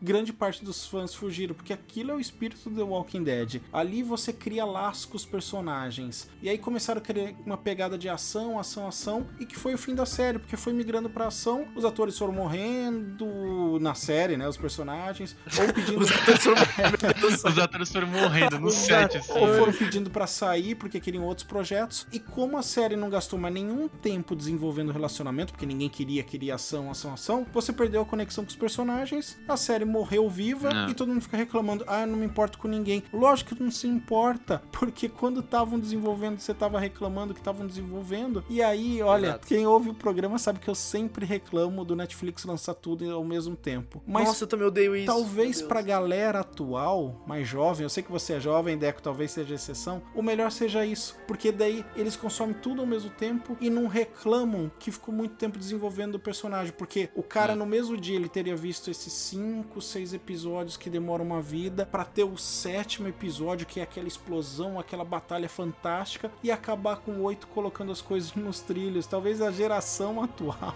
precise que seja tudo ao mesmo tempo mesmo pra não matar o Cara, produto. olha, eu falando como uma pessoa jovem, eu não sou referência pra nada, mas eu discordo. A minha geração precisa aprender a ter Não, paciência. precisa aprender, mas não, quer, não é o Netflix que vai educar. quer, eu tenho que quer. entender É, não, isso. Concordo, não concordo quer. que vai ser Netflix, mas tipo assim, eu respeito muito a série por ter tomado essa decisão de fazer uma narrativa mais clássica e ter lançado semanalmente, porque pra mim, cara, é assim que tem que ser série. Cara, esse modelo da Netflix não vai vingar, essa utopia que eles lançaram aí não vinga, não está dando certo. É, só vou dizer isso. Stranger Things ano que vem eles já vão fazer, eles já estão pensando em fazer igual a Amazon e as outras fazem semana a semana. Tomara, Pra Cara, é, tomara. Assim, Ninguém mais eu fala das fico- séries que lançou tudo de uma vez, tipo, Ah. ninguém fala. E, e é o ponto aqui que a gente já falou em outro programa, acho que no do Sandman, se eu não me engano, VTNcast 44, galera, que é o que? Aqui a Amazon trouxe o Anéis de Poder pelo menos 15 milhões de assinantes novos. O cara teve que ficar dois meses no pacote, um mês Ganhou grátis no dinheiro. Brasil. Então que seja só o outro mês, 15 milhões de assinantes, pagando aí 9 dólares, se eu não me engano, que custa nos Estados Unidos, são 150 milhões de dólares. Foi quase o direitos da licença que eles pagaram. A Netflix lança tudo ao mesmo tempo, nos 30 dias grátis, você vê todas as séries que você quer. Se você estiver desempregado, desocupado, for adolescente. De férias, foda-se, você vai lá, devora tudo igual um trollzinho guloso, É. regurgita na cara de quem gostou ou não gostou e acabou. Mas é isso.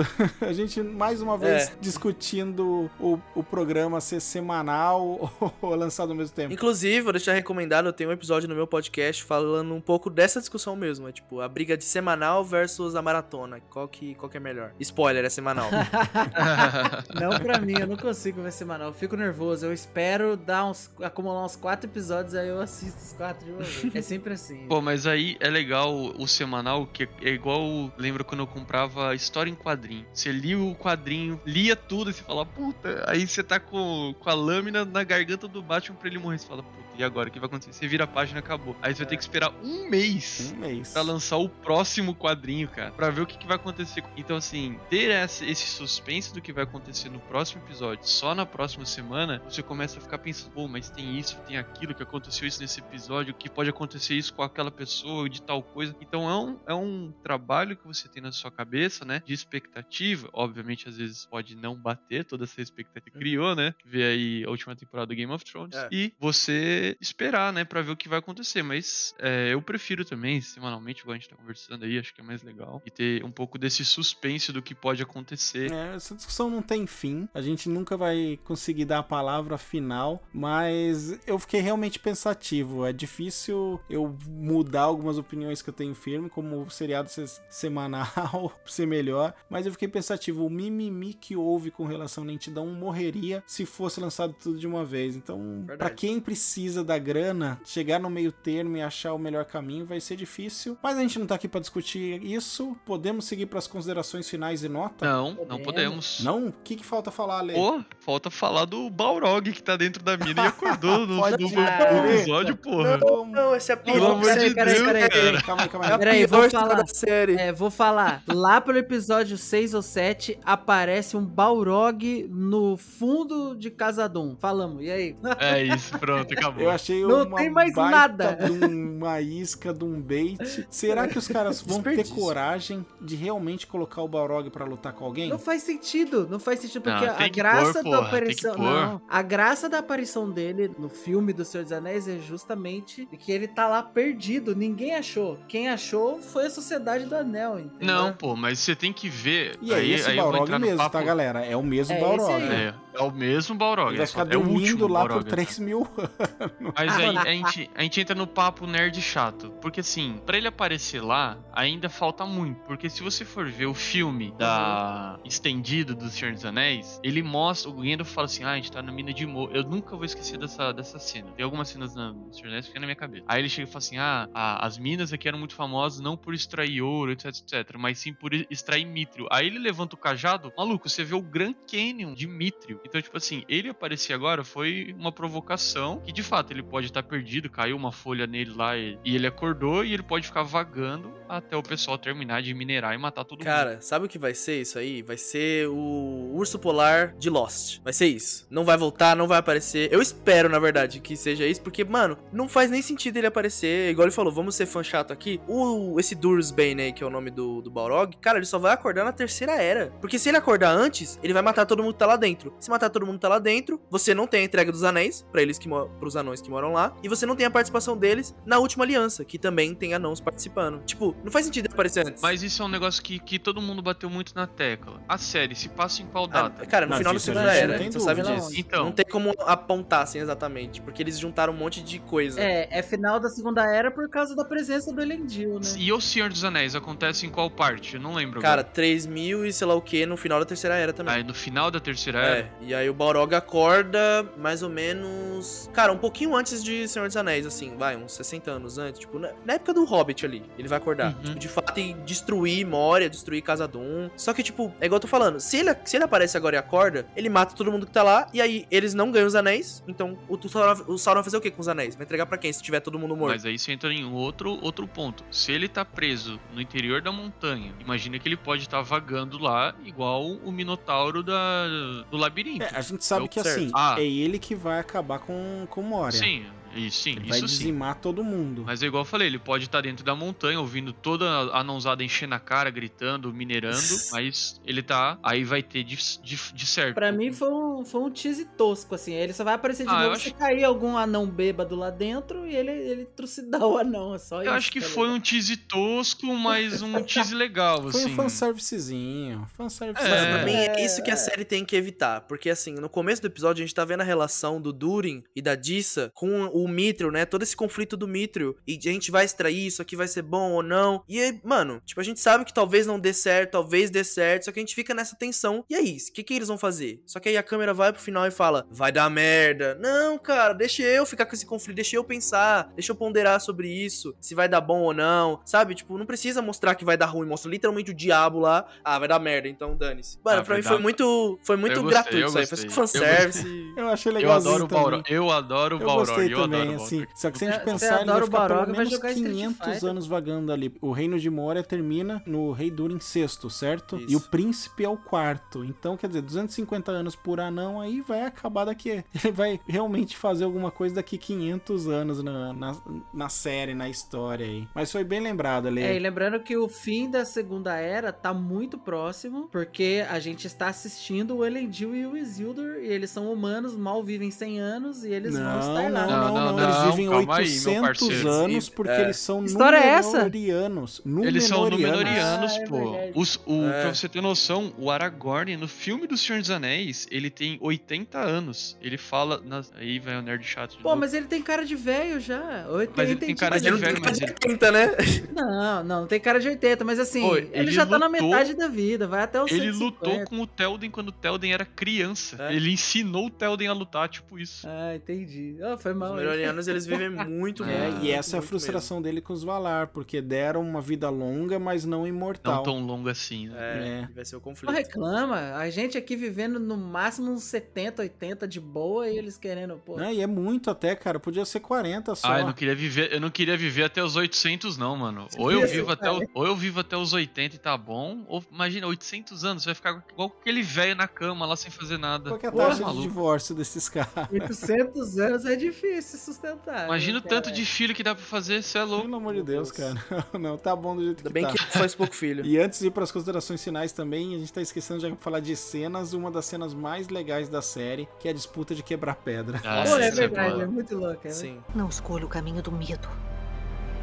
E sim o da fé. E eu só queria comentar rapidamente, é, toda a trilha sonora da série pra mim foi perfeita. Putz, como que a gente ia sair sem também, falar eu disso? gostei a abertura também. é muito boa. O Bear. McCree, assim, tipo, mano, o cara brilhou, assim, o cara transcendeu nessa trilha sonora. O cara foi foda. Cara, puxou muito pro Howard Shore também, né? Eu não diria que transcendeu porque o cara é já de God of War, né? Então o cara já tem. A barra tá bem alta dele. Mas realmente é. eu achei assim: cada uma das tribos, dos clãs, dos locais ali, das vilinhas, tem uma trilha sonora marcada, característica, que você ouve, você lembra. Eu tenho alguma delas que eu desgostei, eu não lembro qual, não lembro se era do- das Terras do Sul, dos Elfos, que eu não gostei, achei cafonérrima. Uhum. Achei a abertura, apesar de não ser dele, a trilha de abertura, muito ruim. Muito ruim. Eu, Eu entendo que é a canção de criação do mundo, quando o mal É, mas- aparece, tem as Caraca, eu árvores. achei muito Eu maneiro. entendo, mas assim, é muito ruim a abertura pra mim. Só que a trilha sonora, tirando essa música que eu não lembro qual é, e a da abertura, é espetacular. Inclusive acabar o oitavo episódio cantando a música de Mordor da criação. Cara, que foda. Colocaram aquilo em música e ficou muito, muito bom. Cara, essa trilha sonora vai ganhar M, certeza. Vai ter que ganhar, cara. Porque, nossa, é, é muito boa trilha. menos, né? Tipo, mano, tipo, é acima da média de televisão, cara. São temas que são e que ficam na cabeça. Pô, você sai dali ouvindo o tema de Casa dos fica pam, pam, pam, pam, pam, pam, pam, pam. Caraca, mano, o negócio fica na cabeça, sabe? Muito foda. Incrível a trilha sonora, muito É, bom. ele fez um, um trabalho de fato muito bom, né? Tanto quanto o da- dos próprios filmes do, do Senhor dos Anéis, né? Que se você escuta as musiquinhas do Hobbit, a música de Gondor, a música dos, dos Rohirrim, você fala, Sim. é isso, é essa. Você já sabe o que vai acontecer só de ouvir a música. Infelizmente não foi assim no Hobbit, coisas bem genéricas assim e tal. Faz beijo Hobbit, mas não foi Cara, algo o que me melhor tema do tanto. Hobbit, o melhor tema do Hobbit é o tema do Mr. Mountain Skull lá que eles ficam. Dan, Sim, dan, é. dan, bam, bam, Sim. bararara. É, só o primeiro filme teve uma trilha legal na trilogia. É dos só o primeiro filme que é bom, né? É, exato. Depois foi largado, né? A trilha sonora daqui do Senhor dos Anéis tá caprichado. Do Hobbit, realmente, os dois outros filmes aí, o segundo e o terceiro, são meio zoadas a trilha. É. né? Não, podia ser melhor. Eu não, eu não acho é nem a ruim. trilha, cara. Acho que os filmes são zoados. Eu é, gosto a dos trilha filmes. é a parte melhor, né? Eu gosto dos Eu- filmes. mano, eu eu também. gosto. Foi, foi os filmes que eu vi no cinema. Eu tenho um carinho especial por Hobbit. As pessoas odeiam, mas eu gosto. É, eu gosto, eu tenho aqui, eu vejo com alguma frequência, principalmente porque eu gosto bastante do 3D deles, mas Ah, eu sim. aceito que, que não é tão bom. 3D é foda, hein, Diego? É, cara, eu, eu vi a versão estendida, off-topic aqui. Eu vi a, ou versão estendida, não. A versão editada. Um fã editou, colocou um filme só e pra mim ficou a melhor versão. Deveria ter sido assim. Resolve a maior parte dos problemas, né? Fique ao meu lado. Nosso encontro não foi um acaso. Bom, galera, agora sim, a gente pode ir para as considerações finais e nota, né? Todas minhas páginas e páginas de anotação aqui já foram embora, não tem mais nada aqui.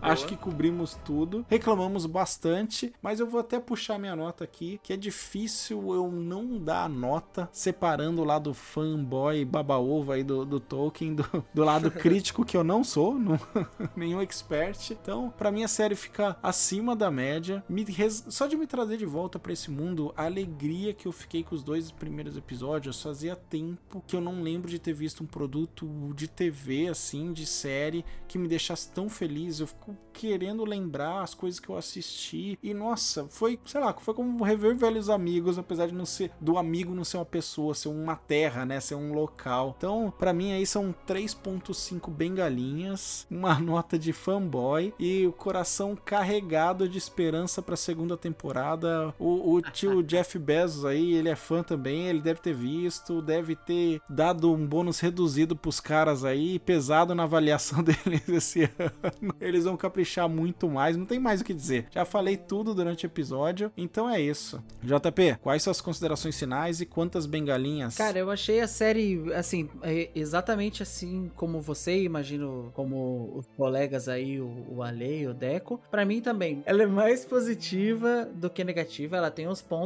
a melhorar sim. Eu disse aqui já, né, não gostei muito do arco do Halberd, achei que, cara, eles poderiam ter feito muito melhor essa revelação, ou como o Deco sugeriu, tirar o, o, o mistério mais cedo, pra gente não ficar com aquela sensação de que, que os, os outros personagens são muito tontos, mas perto dele, porque ficou muito esquisita essa parada. É, o romance, eu também assim, eu não tive nada contra nem nada a favor. O romance do Arondir com a humana, eu esqueci o nome dela. Brown. Pra mim, normal, algo que pode acontecer, mas não tem nada de tão especial assim. Não, não- a gente não passa tanto tempo com eles a ponto de sentir que a gente se importa, que a gente liga, que a gente quer que eles sejam extremamente felizes e tal, sabe? Tipo, sei lá. É, a parte, mesma coisa eu senti com, a par, com o arco do, de Númenor, com aqueles personagens de lá, com a rainha, com aquele cara que a princípio eu acho que vai ser o vilão, sei lá, aquele tipo Barba. regente. Farzon, aquele- Farzon, lembra o nome barbudo. dele? Sem olhar, hein? isso, Farzon. esse cidadão aí, achei Barba. meio nada a ver. Mas assim, cara, Galadriel impecável, o Elrond impecável, a amizade dele com Durin tá inacreditável. Moria, maravilhoso a gente ver Moria. Maravilhoso ver as árvores, velho, de, de Valinor.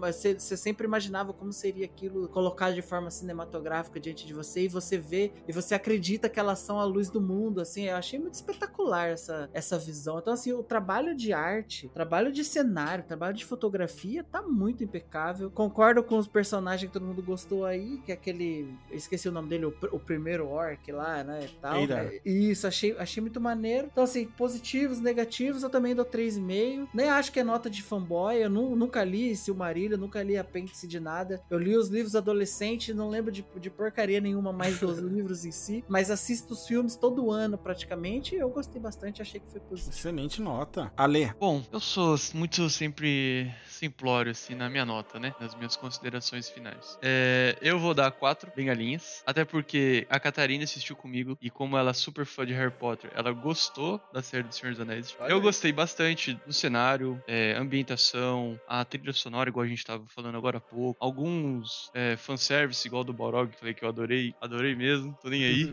É, Tá certo. E alguns personagens, né, também que foram construídos. Eu gostei muito, assim. Eu gosto muito da raça dos anões, né? Eu jogava ao eu jogava de anão também, gostei. É, que eu Aliança, que identifico, nojo. né, também. Ah, fica quieto, rapaz. O Ark nojento. E assim, é algo que, que me agrada também, né? O visual do Senhor dos Anéis é algo que me agrada, né? Até por gostar de RPG, gostar de, de jogos de fantasia e poder ver isso na tela, é, é, tipo, eu fico muito feliz, né? E é isso. Top demais. Selo aprovação. isso aí, excelente Joinha. nota. Deco, finaliza aí, ó. Energia lá no alto. Não, chave de ouro. O cara é o rei dos reis. Meu Deus. Não sei, eu não costumo dar nota, mas eu vou dar nota 4. É, justamente por tudo isso que a gente falou, eu acho que a série, ela é épica. Se eu poderia definir com uma palavra. Ela sabe trabalhar o épico como nenhuma outra série sabe fazer. Tipo, eu acho que as pessoas que estão falando que a série é muito ruim, é uma porcaria, tudo bem você não ter gostado, mas falar que ela é muito ruim, desculpa, você precisa ver mais séries ruins. Porque a série tá longe de ser muito ruim, cara. Ela sabe trabalhar o épico, é, nos pequenos momentos, desde a trilha sonora, ao figurino, sabe? Tipo, aos personagens, sabe? Não, não acerta em tudo de primeira. Eu acho que tinha uma barra muito grande que a série tinha que superar, que é a trilogia clássica e os livros do Tolkien. Tinha essas duas barras que a série tinha que superar. Ela tenta chegar lá, como a gente citou aqui, tem coisas muito boas, mas tem outras coisas que ela não conseguiu chegar ainda, parou no meio do caminho. A nossa esperança é de que eles consigam manter o que eles fizeram de bom e elevar as coisas que eles não acertaram de primeira. E eu, cara, eu tô confiante pra segunda temporada. Eu acho que vai ser bem legal. E é isso, cara. Tô feliz que Tolkien tá de volta. Tolkien voltou, cara, pra mainstream. Tá todo mundo falando, todo mundo assistindo. Vai ter animação vindo aí, contando a história do, dos Hurohin. Vai ter um monte de coisa, cara. Vai ter jogo. É isso, cara. Tô muito feliz que Tolkien tá de o volta. que falta no mundo é jogo do Senhor dos Anéis que não seja com o Celebrimbor. E toda vez que falavam ele no, no, na série, eu lembrava da porra do jogo do, Shadow do of Anel lá. Mordor. Shadow Nossa, of esse jogo aí, mano. Meu Deus. É muito bom. O jogo é bom. A história pode não ser boa, mas o Não, jogo é é, legal. divertido. é- O jogo é divertido. O jogo é legal mesmo. A história não é boa. Deco e Ale, muito obrigado por terem voltado. O Ale por ter voltado ao programa, o Deco pela primeira participação. Sinta-se convidado para participar mais vezes. Um abraço pros ouvintes e até a próxima. tchau. To die. One for the Dark